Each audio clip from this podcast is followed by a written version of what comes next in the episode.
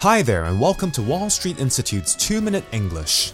One of the big news recently that's been on the news here in Hong Kong is the story of a Filipino domestic helper who challenged the immigration law that bars foreign domestic helpers from applying for permanent residency here by taking the issue to court. Currently, the law says that foreign domestic helpers cannot apply for permanent residency, even though they have lived here for more than seven years.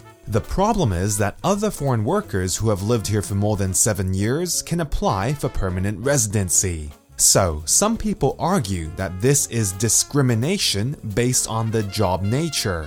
On the other hand, others argue that if foreign domestic helpers were to get residency, this would increase the burden on Hong Kong's resources such as housing, welfare, and so on.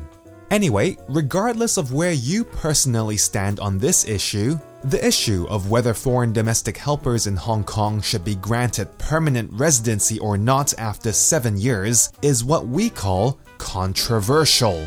When something is controversial, it causes strong disagreement, usually with people on both sides of the argument feeling very strongly and passionately about what they think is right.